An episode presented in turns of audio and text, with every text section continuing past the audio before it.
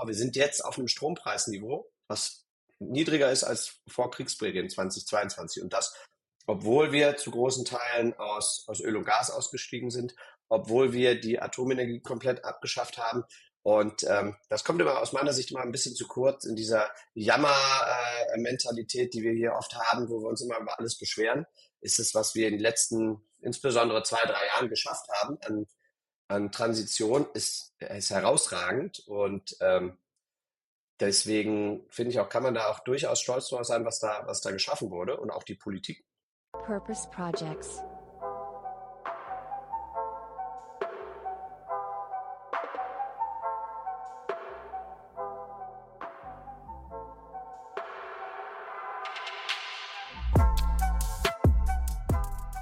Hey und herzlich willkommen zu Purpose Projects, dem Podcast mit dem nachhaltig guten Stoff. Wir reden hier mit Expertinnen aus aller Welt, um zu erfahren, wie Purpose und Profit Hand in Hand gehen. Und ja, wir lernen tatsächlich, was jeder einzelne von uns für diese Nachhaltigkeit auch machen kann. Und die Folge heute ist wirklich besonders, das werdet ihr gleich erfahren. An den Mikros bin einmal ich, Moritz und Alex. Hey Alex. Hey Moritz. Ja, die heutige Folge dreht sich um Solarenergie, denn wir haben heute Dr. Alexander Bruns zu Gast, Geschäftsführer von Soli Deutschland. Das Ziel von Soli ist es, Solarenergie für alle zugänglich zu machen, die heute sparen und morgen zu einer nachhaltigen Welt beitragen wollen. Ja, und ich würde sagen, ähm, ja, da steht einiges auf, an. Ja, wir hatten eine sehr, sehr spannende Folge mit äh, Alex, kann man jetzt schon sagen. Also wir haben ihn nicht Dr. Alexander Bruns jetzt die ganze Zeit genannt. Äh, also zwei Alex hier im Podcast und ja, wir haben eine Menge gelernt über Bürokratie, was es äh, Positives in Deutschland, aber auch schon alles passiert ist und ja, wie Soli ihrem Purpose gerecht wird. Also viel Spaß mit der Folge. Über eine Million neue Solaranlagen werden oder wurden vergangenes Jahr in Deutschland errichtet. Der Solarboom scheint kein Ende zu nehmen. Und ja, damit wir das Ganze besser verstehen, freuen wir uns jetzt sehr, dich hier im Podcast begrüßen zu können. Herzlich willkommen, Alexander Brunst. Danke dir, Moritz. Danke, ich freue mich dabei zu sein. Ja, auch von mir herzlich willkommen, Alex. Ähm, wir starten direkt mal mit unserem neuen Format. Äh, du bist quasi heute unser Testlauf. Und zwar äh, ganz kurz und knapp drei Fragen. Und zwar. Die häufigsten drei. Genau, wir haben drei Fragen rausgesucht, äh, die sich die Leute draußen stellen. Das heißt, äh, was die Leute heutzutage googeln zum Thema Solarenergie, worum es heute geht.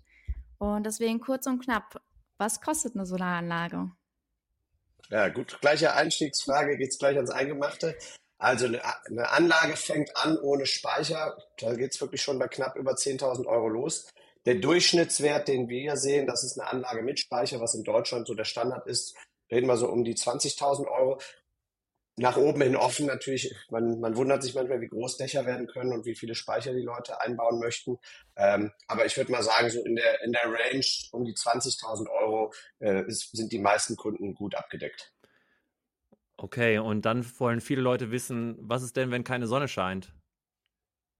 Das ist eine sehr gute Frage und deswegen gibt es die Speicher, weil ähm, in der Tat kann es natürlich sein, dass du Energie produzierst mit deiner Anlage morgens, weil da scheint die Sonne schön auf die Dächer, dann aber äh, bei der Arbeit bist und erst abends nach Hause kommst ähm, und dann natürlich die Waschmaschine anschmeißt, den Fernseher anmachst etc.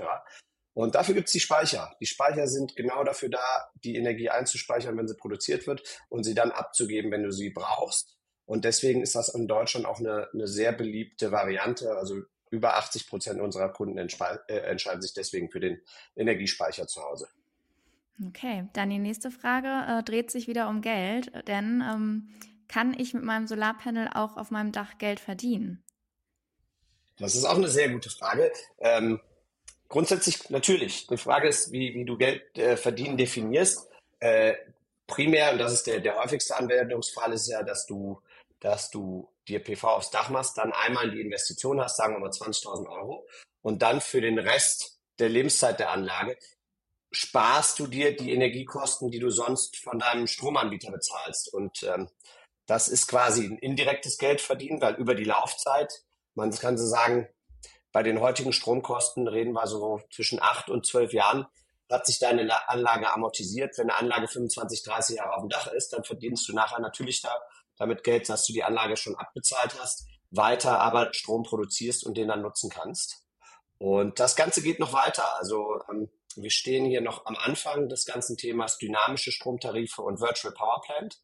Alle in dem nächsten Schritt. Und das, das ist bei uns jetzt schon möglich. Kannst du dynamische Stromtarife abschließen und damit dann ähm, Energie einkaufen, wenn sie günstig ist. Beispielsweise zwischen äh, 1 und 4 Uhr nachts könnt ihr euch vorstellen, da wird, wird der Wind äh, die Leute schlafen, verbrauchen kaum Energie und dann kannst du über deinen Speicher die Energie sehr günstig einkaufen, bis hin zu negative Strompreise hatten wir, hatten wir in der Vergangenheit immer mal wieder, dass du sogar Geld dafür kriegst, Strom abzunehmen. Dann ist es also wirklich das, das, äh, das Geld verdienen, damit, dass du Strom be beziehst. Und in der nächsten Ausbaustufe kommt die Virtual Power Plant, wo du auch Strom handeln kannst. Also beispielsweise den Strom, den du selber produzierst, auch verkaufen. Und da reden wir dann wirklich von dem Prosumer, also Produzenten und Konsumenten in einer Person. So, jetzt haben wir durch drei Fragen schon sehr viel gelernt. Ähm, und jetzt geht es natürlich erstmal weiter. Ähm, für alle, die noch mehr wissen wollen, äh, dafür haben wir dich heute eingeladen. Und wer sich jetzt da draußen fragt, äh, wer ist denn überhaupt dieser Alex? Ähm, du bist schon seit mehreren Jahren in der Startup-Szene unterwegs und scheinst dich immer wieder gerne neuen Herausforderungen zu stellen. 2015 hast du deine eigene Gründung von Caterings durchgemacht und zuletzt auch deine Rolle als Geschäftsführer von Gorillas Germany durchgeführt und dann auch da verantwortlich für äh, Gorillas Nachhaltigkeitsinitiative und politischen Angelegenheiten. Und jetzt der Energiesektor mit Soli. Wie kommt's? Wie kommt deine Motivation dafür? Ja, das ist, da muss ich natürlich länger aus, ausholen. Ich, ich versuche mich kurz zu halten. Also vielleicht ähm, kurz zu meinem Hintergrund. Also von, von, der, von der Ausbildung und vom Studium her bin ich, bin ich BWLer, Betriebswirt, war da eine Zeit lang in der Beratung und dann kann man so alles und nichts zugleich. Ne? Also sprich, man lernt eigentlich mit einer großen Wolke an äh, Informationen umzugehen, das Wesentliche herauszuziehen und das dann anzuwenden. Und das relativ schnell. Und das kann man eigentlich in jeder Branche anwenden. Und so hat sich das auch durch meine Karriere durchgezogen, dass ich weniger branchenspezifisch gearbeitet habe. Also es gibt ja auch welche, die arbeiten 30 Jahre in der Luftfahrtbranche. Das war bei mir nicht so, sondern dass ich immer neue Herausforderungen gesucht habe, auch in verschiedensten Branchen. Das war bei der äh, Caterwings, wie heute Eat First heißt, das Thema Catering und B2B Delivery. Dann war ich in der Baustoffbranche, das Thema Digitalisierung von einem etablierten Konzern. Dann bei Gorillas ähm, das Thema Lebensmittellieferdienst und jetzt bei Soli das Thema PV. Ähm, was die ganzen Stellen eint, ist, dass ich als Generalist mein Wissen, was ich jetzt über die Jahre angebaut habe, immer wieder anwenden kann und damit einen spezifischen Fokus auf die schnelle Umsetzung und die schnelle Skalierung. Das ist so, was ich jetzt die letzten 12, 14 Jahre immer mal wieder gemacht habe in der Startup-Welt, die doch schon immer eine andere Dynamik hat als die klassische Arbeitswelt, was mir aber extrem viel Spaß macht, weswegen ich immer noch dabei bin. Ja, du sagst es selber, das sind wirklich generell Stationen, wo einfach sehr, sehr viel passiert. Ne? Entweder in die eine oder in die andere Richtung. Ich kann mir vorstellen, allein über deine Zeit bei Gorillas könnte man eine ganze Folge jetzt auch aufnehmen. Uns interessiert natürlich jetzt viel mehr deine Tätigkeiten äh, bei Soli und vielleicht auch ja der Beweggrund überhaupt in diesen Bereich reinzugehen. Also es gibt natürlich auch noch andere Sektoren, die genauso nach oben schießen und es auch andere Booms gibt. Äh, du hast dich jetzt so ein bisschen für den Solarboom entschieden. Gab es da vielleicht irgendwie so einen Moment, wo du gedacht hast, ah, das, das ist es jetzt äh, für dich? Ja, den, den gab es schon vor einer ganzen Weile. Und zwar war das 2020, als ich noch äh, beim Baustoffkonzern Xella gearbeitet habe. Und da äh, war es eher durch Zufall, dass ich seit Anfang an bei dem Thema Nachhaltigkeitsstrategie mitgewirkt habe, die, die Strategie ausgearbeitet, die immer größer wurde von einem stark, anfangs sehr stark auf CO2-Bilanz fokussierten Projekt, später das ganze Thema Environment, Social Governance, also eine holistische Strategie. Und ähm, da bin ich auch das erste Mal so wirtschaftlich, ökonomisch mit dem Thema PV in Berührung gekommen, weil wir haben uns dann angeguckt, was können wir denn tun, um unseren CO2-Fußabdruck zu senken, ähm, was gleichzeitig auch äh, ökonomisch sinnvoll ist. Und ich finde diese Verbindung zwischen Ökologie und Ökonomie mhm. spannend, weil ich glaube, wenn sich das nicht rechnet, über kurz oder lang, würde es sich nicht durchsetzen. Und da ist die PV herausgestochen als die mit den kürzesten Amortisationszeiten, wo du gesagt hast, also das ist ein No-Brainer. Das müssten wir jetzt auf alle 95 Fabrikdächer machen und am besten morgen. Und dann hat man aber bei der Umsetzung gesehen, dass das doch alles viel schwieriger ist, die Anbieter es noch nicht so gibt und äh, der Markt noch gar nicht so reif sind, wirklich banale Anfangsfragen noch nicht beantwortet haben. Und äh, so war das dann so, als die Soli auf mich zukam über einen äh, äh Kontakt und sagte, wir suchen hier jemanden, der das Deutschlandgeschäft von der Pike aufbaut, sich im Grunde genommen zwei Passionen verbunden haben. Einmal das Thema neue Businesses aufbauen und zwar gerne auch von der Pike auf. Äh, und das andere das Thema Nachhaltigkeit mit PV als ein extrem spannendes Zukunftsthema. Und da habe ich gesagt, das ist, äh, das passt äh, so gut zusammen, das müssen wir jetzt machen. Und du hast einen Markt, der, wenn wir die Klimaziele ernst nehmen, über die nächsten acht, zehn Jahre perspektivisch wachsen muss. Das haben wir auch in 2023 gesehen, 85 Prozent Wachstum year over year. Und solche Märkte machen Spaß mitzugestalten und noch besser, wenn es so ein Purpose wie ähm, wir machen den Planeten ein bisschen grüner äh, dann auch noch äh, erfüllt. Ja, und diese Verbindung, die nennen wir auch immer Business und äh, Purpose oder Profit und Purpose müssen Hand in Hand gehen. Das ist ja auch das, was äh, die Branche zumindest auf den ersten Anblick auch wirklich sehr gut vereint. Man kriegt auf jeden Fall schon mal einen guten Einblick, wie ähm, du da auch herangehst. Äh, wir nutzen aber gerne jetzt mal unser direkt nächstes Format. Keine zehn Minuten in der Folge und schon zwei Formate hier abgeschmettert. Mit, es geht Schlag auf Schlag bei Ja, euch, ja, hier wird nicht lange gefackelt. Das sind jetzt die fünf Purpose Preguntas, um dich ein bisschen besser kennenzulernen. Ich mache mal direkt den Start. Was ist ein beruflicher Erfolg aus vielleicht im letzten Jahr, auf den du besonders stolz bist? Fällt dir da vielleicht direkt was ein? Ja, auf jeden Fall. Das letzte Jahr war geprägt als das erste Jahr von Soli in Deutschland. Mhm. Und was wir aufgebaut haben, quasi aus dem Nichts. Ich erinnere mich noch, im Januar wäre das Firmenfoto und Selfie von mir gewesen. Und Ende des Jahres knapp über 50 Leute und ähm, die, die vielen hunderte Kunden, die wir in der Zwischenzeit, inzwischen geht es schon in die Tausende, über Tausende äh, bedient haben, das macht mich extrem stolz, weil das ist ja wirklich was, was tangibel nachher auf den Dächern ist was äh, jede Anlage macht den Planeten ein bisschen grüner und das ist extrem erfüllend, wenn man sieht, was man da innerhalb von einem Jahr schaffen konnte. Sehr gut. Und neben jedem Erfolg äh, gibt es vielleicht aber auch ein paar Misserfolge, ähm, auf jeden Fall hoffentlich weniger. Hast du einen Misserfolg, wo du sagst, daraus habe ich gelernt oder das war prägend in der Zeit? Also Misserfolge, das ist äh, Teil äh, der DNA eines Unternehmers. Da gibt es gefühlt am Tag viel mehr von, als dass es Erfolge gibt. Und äh, sicherlich gibt es da äh, den einen oder anderen Kunden, wo, wo die Dinge nicht funktioniert haben, wo man sich auch nachher persönlich äh, zuständig fühlt. Der Installationspartner ist nicht pünktlich gekommen, die Hardware war die falsche. Und ähm, ja, das sind schon Themen, die einen dann, ich sag mal, im Alltag viel mehr beschäftigen als die Erfolge. Man verbringt eigentlich weniger als ein Prozent damit, irgendwie seine Erfolge zu feiern und 99 Prozent damit, Probleme zu lösen. Das ist aber auch immer der Anspruch, um dann besser zu werden. Was können wir daraus lernen? Was können wir fürs nächste Mal besser machen? Und unser Anspruch ist immer, aus jedem unzufriedenen Kunden einen zufriedenen zu machen. Und auch wenn es mal Probleme gab bei einer einzelnen Installation, daraus nachher die Schlüsse zu ziehen, um es in Zukunft besser zu machen.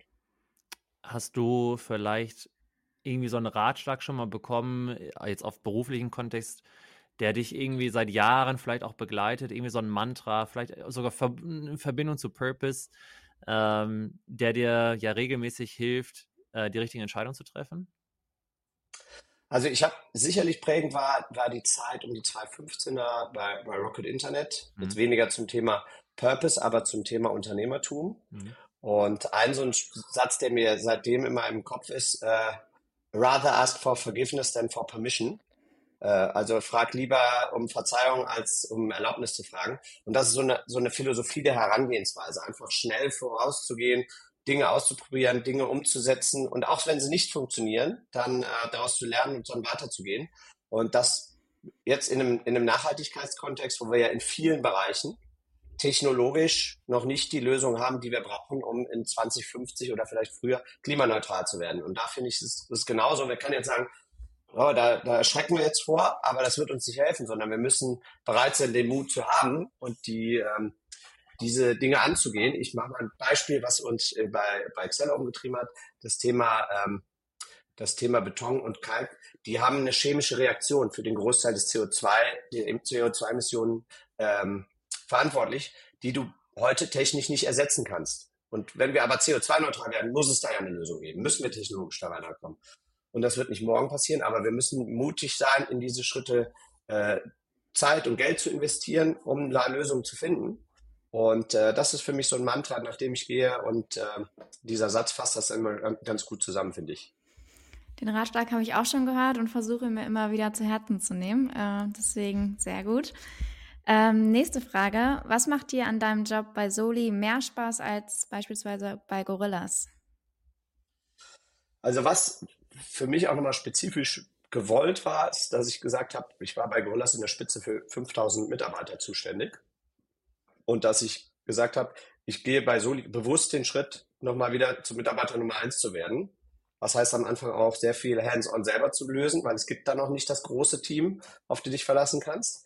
Aber das finde ich extrem, ähm, extrem spannend, quasi auf der grünen Wiese was aufzubauen. Und äh, wenn man dann sieht, was man geschaffen hat nach einem Jahr, wie gesagt, jetzt bei unserem Team so viele Mitarbeiter, auf die ich extrem stolz bin, was, wie sie sich auch entwickelt haben, dann ist das extrem motivierend und gerade in der Anfangszeit auch was, wo man die steilste Lernkurve hat. Natürlich auch das meiste Risiko, das gehört dazu. Aber ich finde die, ich finde diese Anfangszeit immer extrem spannend und äh, das hat mir jetzt bei Soli im letzten Jahr sehr viel Spaß gemacht.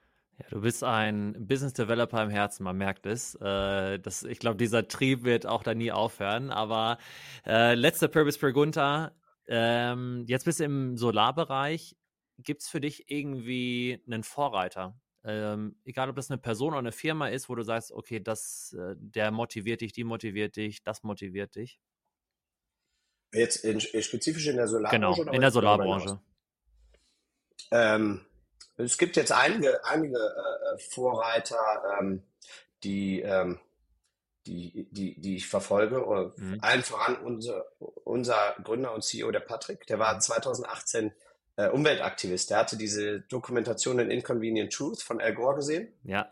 Und hatte dann gesagt, wir müssen was machen und ist aus seinem Studentenzimmer mit seinem Bruder hingegangen und hat die Firma aus dem Nichts aufgebaut. Also auch ohne Venture Capital damals, äh, waren fast zehn Jahre mit, nur mit eigenem Kapital gebootstrapped unterwegs und das finde ich extrem äh, respekteinflößend, so lange so einen steinigen Weg zu gehen. Man sagt in der Solarbranche äh, intern immer gerne der Solar Coaster und das finde ich extrem bemerkenswert, fand ich extrem äh, äh, spannend auch in den Anfangsgesprächen und eine Story, die man nicht mehr so häufig sieht, gerade das Bootstrap, was aufbauen über viele Jahre hinweg mit der Geduld und mit der Resilienz, das ist schon echt geil und da haben die Brüder Patrick und Milan echt äh, ganze Arbeit geleistet.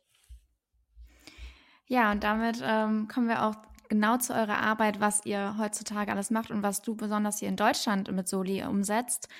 Kannst du vielleicht noch einmal zum Einstieg sagen, du hast schon gesagt, die Welt ein bisschen grüner machen, nachhaltiger, das ist der Purpose.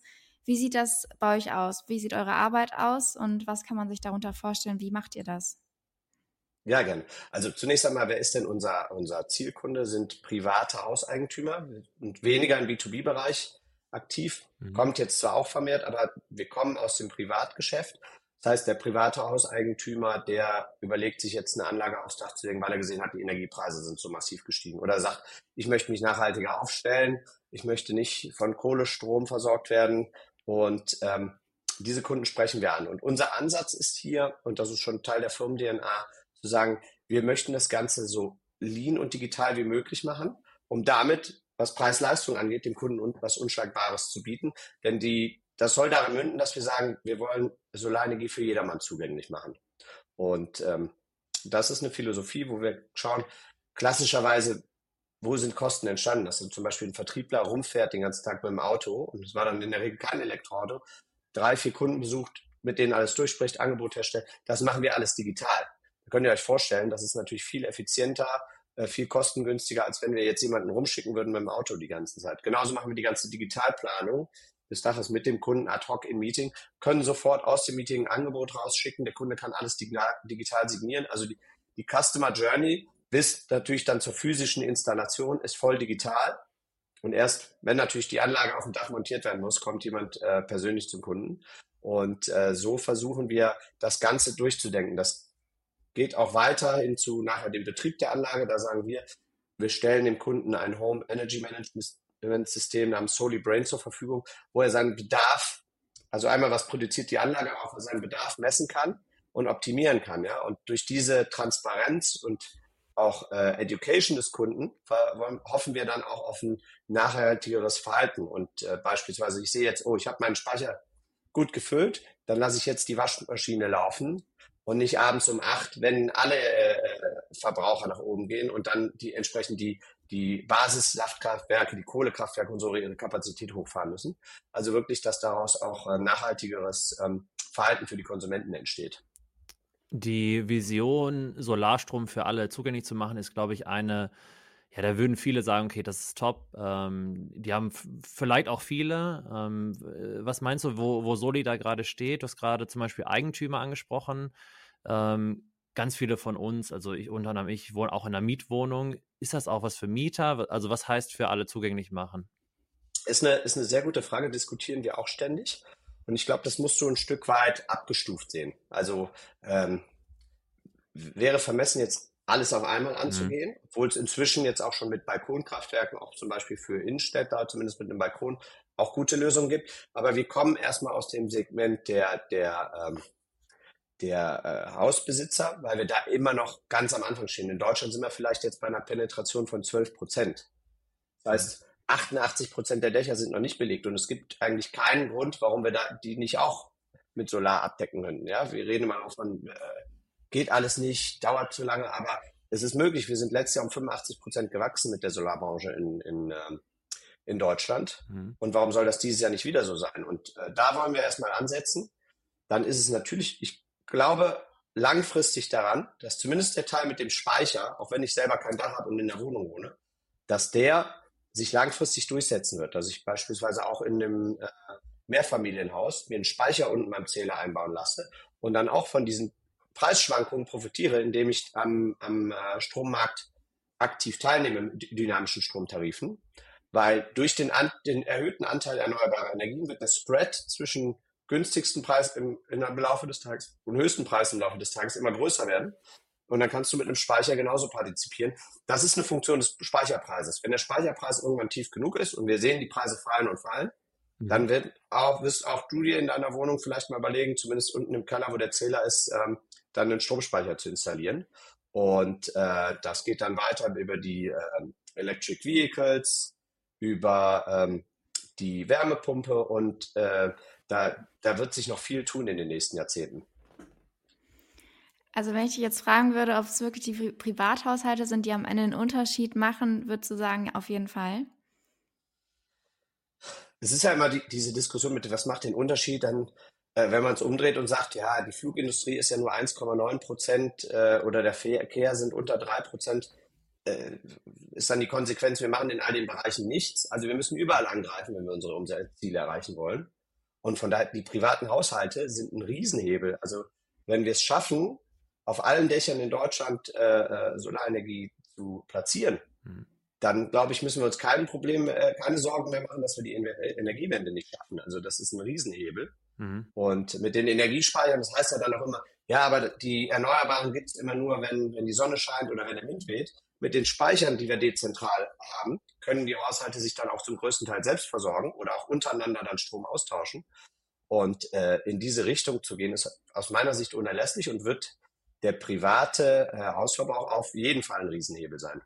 Ja, ja, das ist äh, also man merkt, das ist so ein Awareness-Thema irgendwie schon fast, weil man gar keine Ahnung hat, wo man anfangen soll. Allein die Fragen, die wir ja jetzt schon gestellt haben, zeigt ja auch, okay, wo man da zum Teil anfängt. Man, ganz viele interessieren sich für das Thema, wissen nicht, wie sie da einsteigen wollen. Soli ist wie so ein, so ein, so ein One-Stop-Shop, wenn ich das auf jeden Fall richtig verstanden habe, wie, also wenn ich ein, eine Immobilie habe, jetzt in dem Fall, äh, dass ich da Solardächer drauf tue.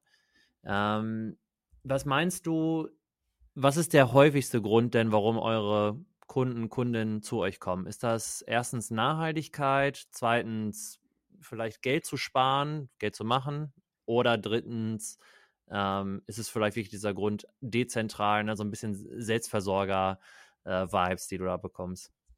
Also es ist, du hast es jetzt schon gut zu es ist meistens oder fast immer eine Kombination aus den dreien. Hm. Wenn ich die jetzt ranken müsste, würde ich schon sagen, das Thema Wirtschaftlichkeit steht immer noch an eins. Hm. Und das ist ja auch gut und fair so. Wenn es sich nie rechnen würde, verstehe ich schon, dass es kaum einer machen würde. Wir hatten jetzt in, der letzten, in den letzten zwei Jahren eine Situation, dass die Energiepreise extrem nach oben gegangen sind, sprich die Opportunitätskosten stark gestiegen sind und damit die Amortisation von der Anlage, wenn die Strompreise sich verdoppeln, hat sich die Amortisation von der Anlage halbiert. Und ähm, Hinzu kommt, dass wir gesehen haben, dass die Strom, äh, dass die Kosten für die Anlage auch massiv gesunken sind. insbesondere im letzten Jahr. Warum das ist ist eine das tolle so? Entwicklung.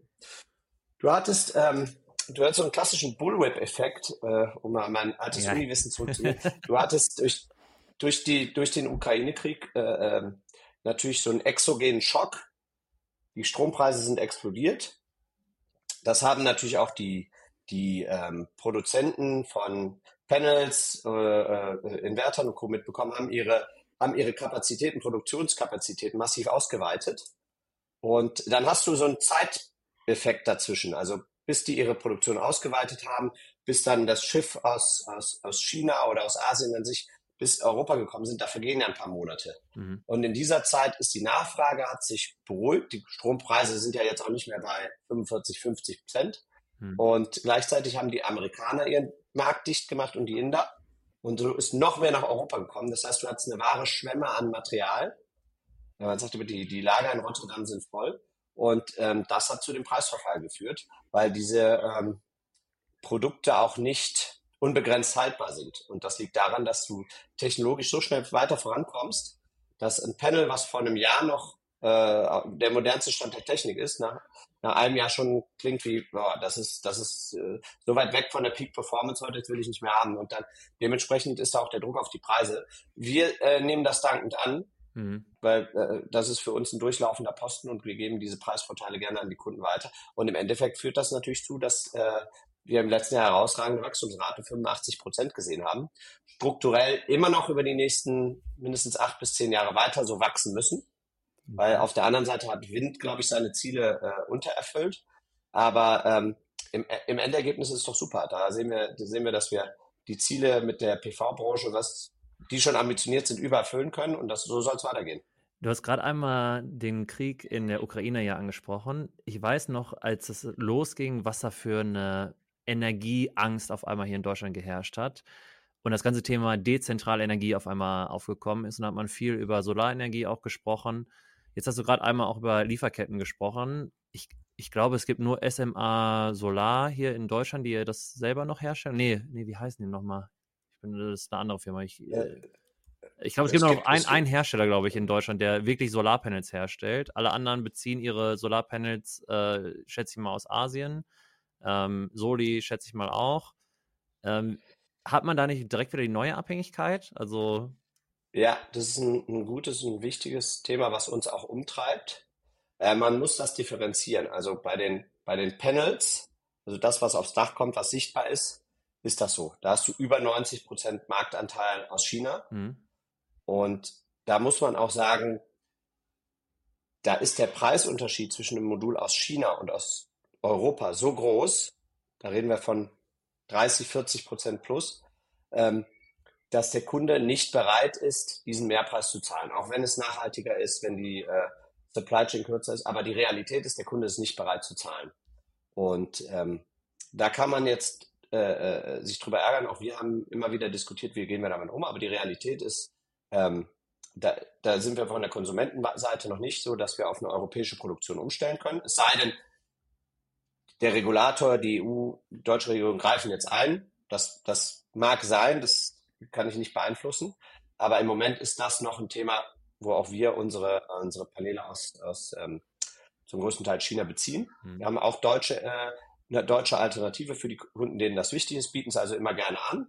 Ähm, und dann gibt es nochmal die Intelligenz, die Wechselrichter. hm. Und da haben wir schon sehr früh gesagt, da wollen wir uns auf äh, nicht chinesische Technologie fokussieren, setzen auf einen Anbieter aus den USA, der aus unserer Sicht mit dezentralen Wechselrichtern das beste Produkt hat, Enphase, und haben hier von Marktstart aus immer stark drauf gesetzt. Das hat sich auch am Markt bezahlbar gemacht, weil wir da jetzt schon bekannt für sind, dass wir der Enphase-Partner sind. Und ähm, da haben wir bei der Intelligenz, wo du nachher auch wirklich über Datenaustausch redest, ja, mit unserem Soli Brain, dass wir, dass wir äh, eigen entwickelt haben, was das äh, den europäischen Standard hat, bei den wichtigen Komponenten, wo es nachher um sensible Daten geht, da setzen wir auf, auf äh, Eigenentwicklung und auf Partner ähm, aus den USA und äh, in dieser Kombination funktioniert das ganz gut. Mhm. Aber natürlich ist, ist es so, wenn die äh, Chinesen jetzt von heute auf morgen nicht mehr liefern würden, dann hätte man Riesenprobleme in der Supply Chain. Das ist einfach so.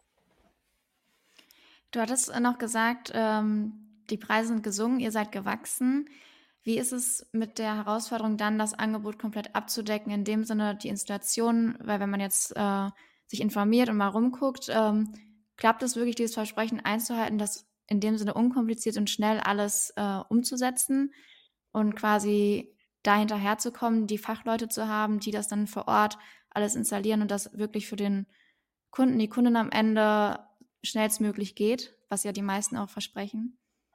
Also da redest du äh, über das, was ich als Operational Excellence zusammenfasse, was im Endeffekt nachher äh, über Spreu oder Weizen äh, entscheidet. Also das ist extrem komplex, da gebe ich dir recht. Angefangen von der Materialverfügbarkeit einzelner Teile über die Belieferung, äh, über die Qualität der Installation auf dem Dach, über Health and Safety Themen. Dann haben wir in Deutschland nochmal das große Thema Bürokratie. Wir haben 865 Netzbetreiber, die alle ihre eigenen Prozesse haben, die alle ihre eigenen Durchlaufzeiten haben, an, unterschiedliche Anforderungen an den Stromzähler. Also ähm, ein wirklicher, wirklicher Wahnsinn kann man das nennen. Wir sehen das auch, dass das in den Niederlanden viel unbürokratischer und einfacher geht. Und zwar ähm, zu 40 Prozent geringeren Kosten, weil man diese Anforderungen nicht hat. De facto ist das aber für den Konsumenten alles egal. Der sagt, ich wohne hier in Deutschland, ich will von euch alles aus einer Hand bekommen. Und so ist das unser Anspruch. Äh, klappt das schon in 100 Prozent der Fälle? Nein, aber mit jeder Installation versuchen wir es besser zu machen und haben wir auch eine, eine, eine gute Entwicklung hingelegt, wie sich auch an unserer, unserer Google-Bewertung oder Trustpilot-Bewertung auch ablesen lässt. Genau, du sagst jetzt gerade schon deutsche Bürokratie. Das ist auch das Erste, was mir tatsächlich eingefallen ist bei den ganzen Research rund um äh, ja, Solarstrom in, in Deutschland. Äh, Soli ist jetzt in den Niederlanden gestartet. Hast ja gerade auch schon von den ähm, ja, Gründer-Brüderpaar äh, gesprochen. Dann Belgien, Deutschland, Vereinigtes Königreich und Südafrika. Ähm, du bist jetzt für den deutschen Markt äh, zuständig. Deswegen müssen wir dich natürlich über den deutschen Markt jetzt auch ein bisschen befragen. Äh, warum ist Soli gerade in Deutschland äh, gestartet? Hat das einen besonderen Grund? Gab es vielleicht, ist hier der Solarboom größer als in Tschechien oder keine Ahnung wo? Ja, äh, gute Frage. Ein, also noch ein Land muss ich, muss ich hinzufügen, das ist im Januar gestartet, war Italien, die wollen wir nicht vergessen, die lieben oh, okay, Kolleginnen sorry. und Kollegen aus Usi. Italien. Aber ähm, ansonsten hat es das richtig aufgezählt. Mhm. Und ähm, Nein, es ist so, Deutschland ist in Europa der größte Markt. Das ist ja nicht zuletzt an der Einwohnerzahl ablesbar. Aber auch spannend im Vergleich zu den Niederlanden haben wir hier erstmal ein Viertel der Penetration im Vergleich zu äh, den Niederlanden. Das liegt daran, zum großen Teil, dass äh, in den Niederlanden das Ganze viel unbürokratischer abgelaufen ist. Die haben zum Beispiel bis heute, das war, letzte Woche war das äh, äh politisch diskutiertes Thema, das sogenannte Net Metering. Das heißt, du kannst deine Anlage, deinen Stromzähler zu Hause, wenn deine Anlage Strom produziert, kannst du ähm, einspeisen und lässt deinen Zähler rückwärts laufen. Spaß also ähm, dir die Stromkosten eins zu eins, die du sonst selber bezahlen würdest. Das führt natürlich dazu, dass keiner mehr einen Stromspeicher kauft, weil wenn du es äh, in, in, ins Netz einspeisen kannst, zu den gleichen, sagen wir mal 35 Cent wo du es selbst verbrauchst, dann brauchst du ja keinen Speicher. Bei uns kriegst du anstatt die 35 Cent, die du selber zahlen würdest, 8,2 Cent. Das ist eine Riesendifferenz und macht natürlich die Amortisationsrechnung für die Anlage unwirtschaftlicher, weil du, wenn du jetzt sagen wir mal 50 Prozent äh, einspeist, aber, in diese 8,2 aber ist dann die Lobbyarbeit so stark in Deutschland, dass, also, wenn wir jetzt mal sagen, ach, wir wollen die Klimaziele einhalten, äh, wollen weg von Kohle hin zu Erneuerbaren, sind das ja so einfache Schritte. Also man fragt, ich seit Jahren frage ich mich, warum es immer noch nicht Mainstream ist. Du hast, glaube ich, 12 Prozent gerade erwähnt. Äh, das ist ja nichts. Also, äh, warum das historisch bedingt so ist, also ich, ich kann nur so viel sagen. Ich war 2010 als junger Berater in der Energiebranche aktiv und habe für die, für die Großen der Branche auch gearbeitet. Und für die war immer äh, dezentrale Energieerzeugung sowas wie für den Teufel das Weihwasser. Die wollten da nichts mit zu tun haben. Warum? Weil die kommen aus dieser klassischen Denke. Ich habe baue ein Kraftwerk, das beliefert dann x tausend Haushalte, ähm, ist natürlich komplex, so ein Kraftwerk zu erhöhen, aber wenn das einmal läuft, ist es relativ Standard. Dezentrale Energieversorgung ist ja ein ganz anderer Ansatz. Das heißt, du hast jedes Haus, was selbst produziert und ähm, da wollten die nie was mit zu tun haben, weil es gar nicht zu deren Geschäftsmodell gepasst hat. Natürlich ist, die, ist der Energielobby auch stark. Ich glaube aber auch, dass es politisch gesehen ähm, ja, das ist natürlich eine Frage auch des, des Willens und im Endeffekt auch der, der, des Budgets dafür.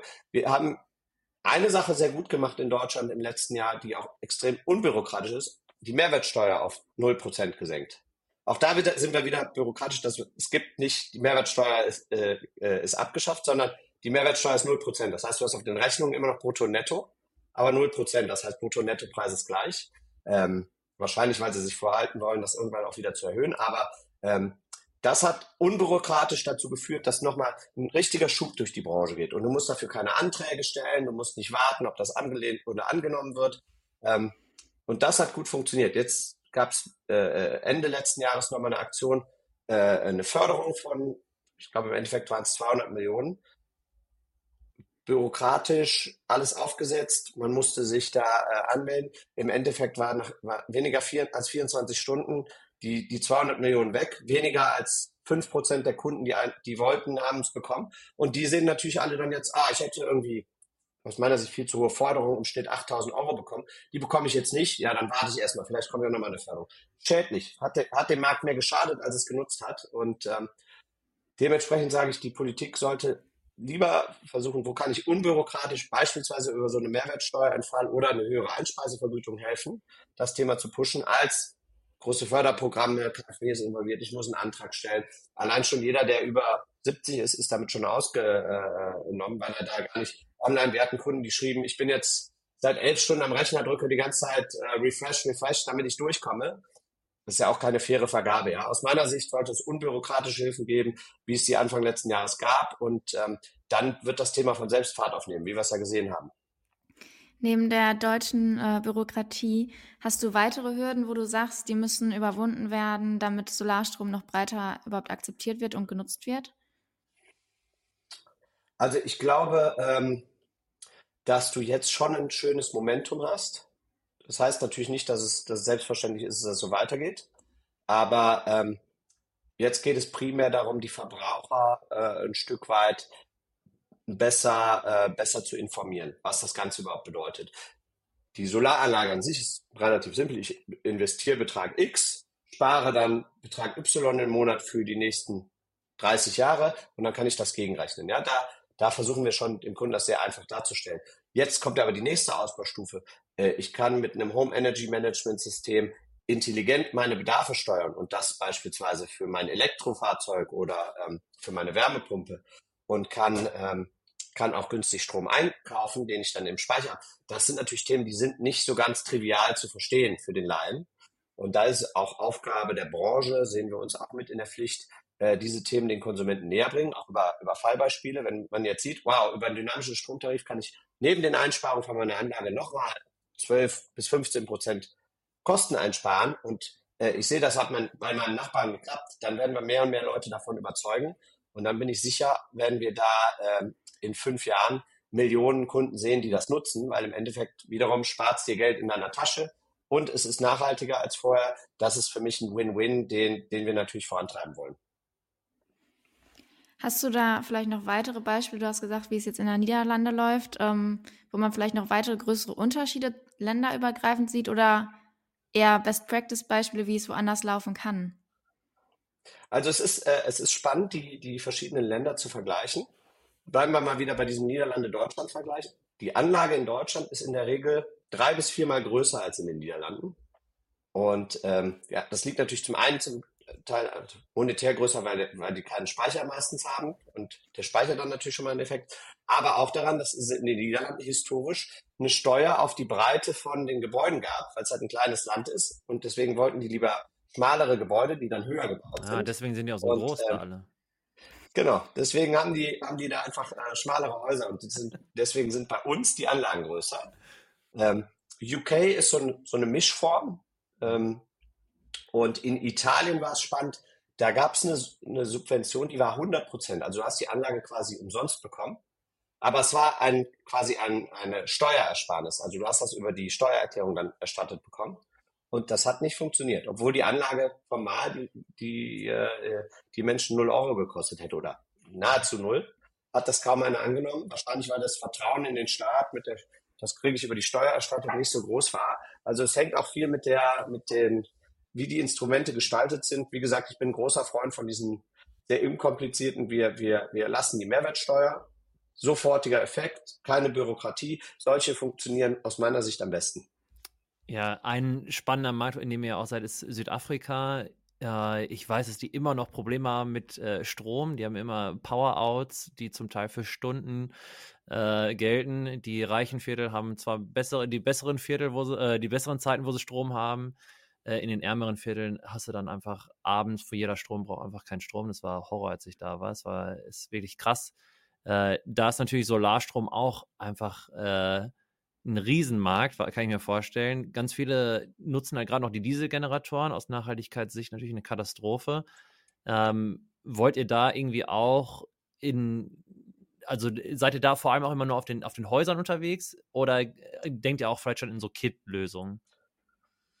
Also es ist in der Tat ein Markt, der, der aus ganz anderen äh, Motivationsgründen das Thema Solar vorantreibt, mhm. insbesondere mhm. dieses Thema Energieverfügbarkeit. Ähm, dass du halt diese, diese hohen Ausfallzeiten hast und dass du sagst, mit Solar und in Südafrika gibt es relativ viel Sonne, kann ich äh, mich zu einem höheren Anteil selbst versorgen und äh, geht bei mir nicht immer das Licht um 16 Uhr aus, weil der Stromversorger das dann abschaltet für meine äh, Gegend. Und ähm, dieses Segment, einmal B2C gehen wir an, mhm. aber wir sind in Südafrika auch schon länger aktiv im B2B-Segment dass zum Beispiel Farmer sich, die haben relativ große Dächer, dass sich auf die Dächer machen, auch da, um ihren Eigenbedarf äh, zu erhöhen. Äh, zum Teil haben die noch schlechtere Stromversorgung. Also da gibt es verschiedene Anwendungsfälle und ähm, ist entsprechend von der Herangehensweise ganz anders als der europäische Markt, aber auch extrem spannend, weil es so einen hohen Bedarf gibt. Ich habe tatsächlich mal mit einem Farmer mich in Südafrika unterhalten, wirklich äh, am Arsch der Welt da und der musste tatsächlich äh, jetzt die Farm schließen und äh, da wieder in die Stadt ziehen, weil er keinen Strom mehr auf dem Land da bekommt. Und er meint, er kann nicht mal mehr die Wäsche machen, äh, weil es keinen Strom gibt. Und ja, er sagte jetzt, nach zwei Jahren äh, geht es nicht mehr. Er kann keine Gäste mehr beherbergen. Äh, es war so, eine, so ein Mix aus Farm und äh, Unterkunft. Äh, und wir waren die ersten Gäste seit Corona damals da und das war schon letztes Jahr im Januar. Also, das war krass. Ja, Wahnsinn, Wahnsinn. Da sehen wir auch, wie, wie auf, auf was für einem komfortablen Niveau wir in Deutschland uns hier beschweren, weil ich kann mich äh, in nunmehr über 40 Jahren nicht erinnern, dass es mal einen Stromausfall bei uns gab. Ne, denn der länger als eine halbe Stunde war. ja, und selbst das fällt mir schon schwer, mich zu erinnern. Und das ist natürlich eine komfortable Situation, in der wir hier sind. Nichtsdestotrotz haben wir andere Herausforderungen, Kompetitivness äh, unserer, unserer Industrie und Co. Aber ich, ich sage mal für den privaten Endverbraucher, wir sind jetzt auf einem Strompreisniveau, was niedriger ist als vor Kriegsbeginn 2022. Und das, obwohl wir zu großen Teilen aus, aus Öl und Gas ausgestiegen sind, obwohl wir die Atomenergie komplett abgeschafft haben, und ähm, das kommt immer aus meiner Sicht immer ein bisschen zu kurz in dieser Jammer-Mentalität, äh, die wir hier oft haben, wo wir uns immer über alles beschweren.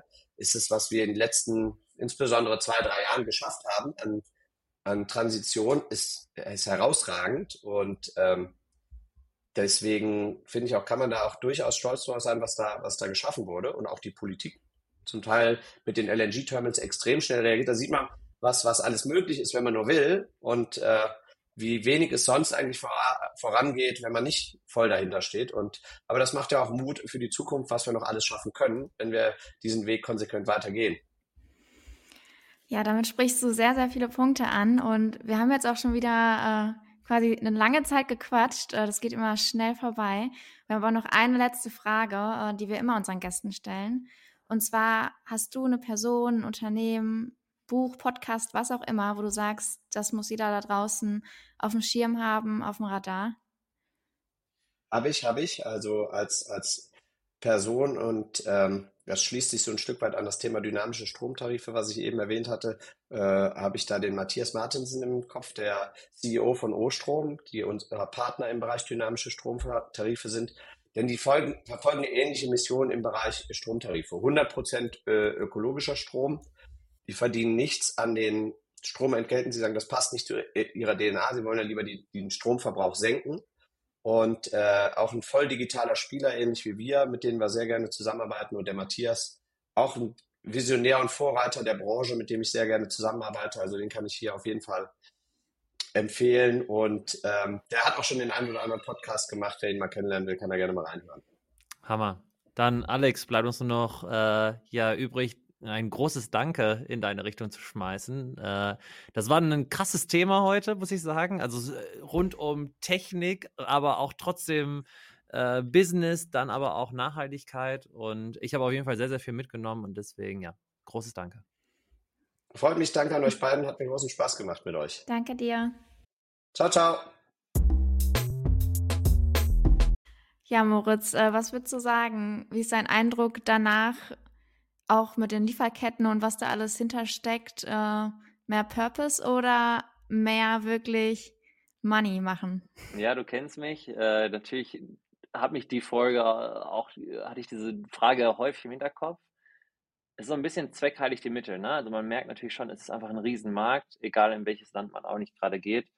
Gerade wenn man jetzt auch Italien dann hört, okay, 100 Prozent wurde das irgendwie gefördert Natürlich ist das jetzt mal aus Anbietersicht, äh, was jetzt ein Soli ist, natürlich super interessant. Ne? Man kann sehr, sehr viel Kohle machen auch damit. Aber das, was man ja als Produkt hat, ist halt ein nachhaltiges Produkt und deswegen, ja, ist dann doch, also ich glaube, man muss sich einfach davon lösen, dass es schlecht ist, Kohle zu machen. Die anderen machen die Welt kaputt mit der Kohle und man sollte vielleicht gerade solche Unternehmen dann fördern, die ja zwar sehr viel Kohle machen. Es gibt 20.000 Anbieter in Deutschland, die irgendwas mit Solar machen. Ähm, so, ja, das ist vielleicht manchmal eine shady Branche. Soli habe ich jetzt auf jeden Fall einen sehr, sehr positiven Eindruck von. Aber klar, ein paar Sachen kritisieren kann man schon, wie Herstellung und so weiter. Wie, was sagst du denn? Ja, auf jeden Fall. Also es ist natürlich erstmal überhaupt so einen Einblick zu kriegen, wenn man als Laie gar nichts davon irgendwie weiß. Klar, ähm, mir ist es bewusst und ich meine, dass der Markt boomt und gerade zu Hause kriegt man mit, äh, mein Papa ist ein großer Solarfan, also Grüße gehen raus. Aber sich so komplex damit zu befassen und was da alles hintersteckt, ähm, da merkt man, da ist auch gerade, glaube ich, dieses Business mehr Thema und auch nötig, um da was durchzusetzen und auch was zu verändern. Ja, und es ist einfach, einfach so viel Awareness ne, von Herstellungsprozessen, das ist eine, dann aber auch, wie ich das Ganze nutzen kann und wenn ich mich dann entscheide, dass ich es nutzen möchte, wie das Ganze geht. Es hat sehr, sehr viel Kommunikation dafür notwendig und ich glaube, äh, weißt du, was mir aufgefallen ist? Er hat Soli immer genannt, wenn es um Deutschland ging und Soli, wenn es international. Also ich nenne es jetzt weiter Soli, finde so ich schöner. Äh, Soli sollte, glaube ich, einen Podcast starten. Natürlich. Aufklärungspodcast? Ja. Guck mal, Alex, weißt du Bescheid? Ja. Alex, muss immer hier einen Podcast noch mhm. starten.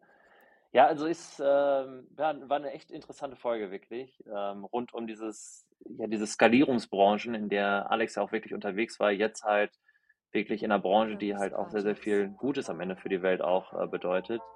Ähm, ja, brauchst mehr von. So ist es. Und damit äh, freuen wir uns auch auf die nächste Folge. Yes. Dann bis zum nächsten Mal. Bis dann, Moritz. Bye bye.